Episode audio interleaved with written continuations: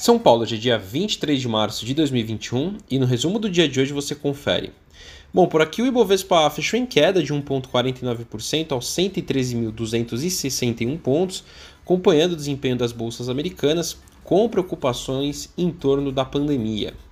Bom, o destaque do dia ficou com a divulgação da ata de reunião do Copom, que deixou aberta a possibilidade de aumento de juros na próxima reunião de maio, Lembrando que a Selic foi ajustada de 2% ao ano para 2,75% ao ano.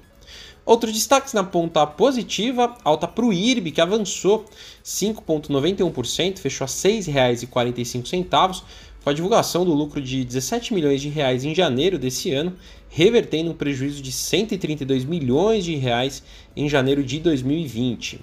A Intelbras hoje disparou 10,48% a R$ 21,09 fora do índice.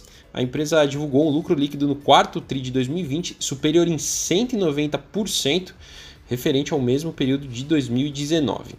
Na ponta negativa, ações de mineração e siderurgia em novo dia de queda, com preocupações em torno de demanda chinesa para commodity.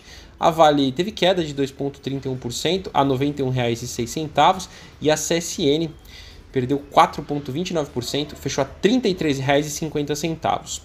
Pão de açúcar caiu hoje 0,98%, fechou a R$ 29,45, com realizações de lucro dos investidores, depois de altas em sessões anteriores, e também depois do GPA informar que hoje não há nenhum processo de venda de ativos da companhia. Carteira 5 mais do BB, o banco ABC teve queda hoje de 1,32%, fechou a R$ 14,92. A Eneva subiu leve alta de 0,06% a R$ 16,44. A Ferbasa caiu 2,67% a R$ 30,66. Porto Belo registrou também queda forte hoje de 6,36% a R$ 9,13. E por fim, a Vale caiu 2,31% a R$ 91,06, como a gente disse anteriormente. Hoje o dólar fechou em leve queda, praticamente estável, 0,04%, cotado a R$ 5,51, com reflexos da ata do Copom. Indo para o exterior, as ações asiáticas fecharam em queda, com possíveis apertos monetários vindos da China. No Japão, o índice Nikkei, queda de 0,61%, e na China, o Xangai Composto teve baixa de 0,20%. Na Europa, as bolsas também com perdas, com preocupações em torno da pandemia na região. O índice pan-europeu Stock 600 queda de 0,19%. E por fim, as bolsas americanas também registraram queda com a fala da secretária do Tesouro norte-americano e do presidente do Fed de que a pandemia pode demorar um pouco mais do que o esperado no país.